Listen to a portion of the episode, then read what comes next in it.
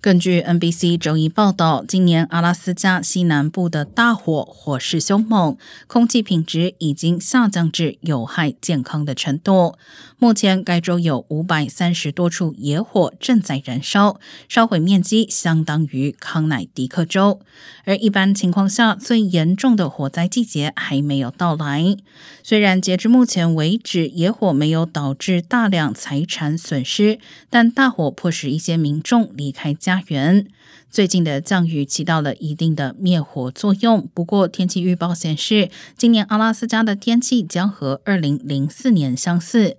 当年七月的降雨被炎热的天气、低湿度和闪电取代，是阿拉斯加火灾最严重的一年。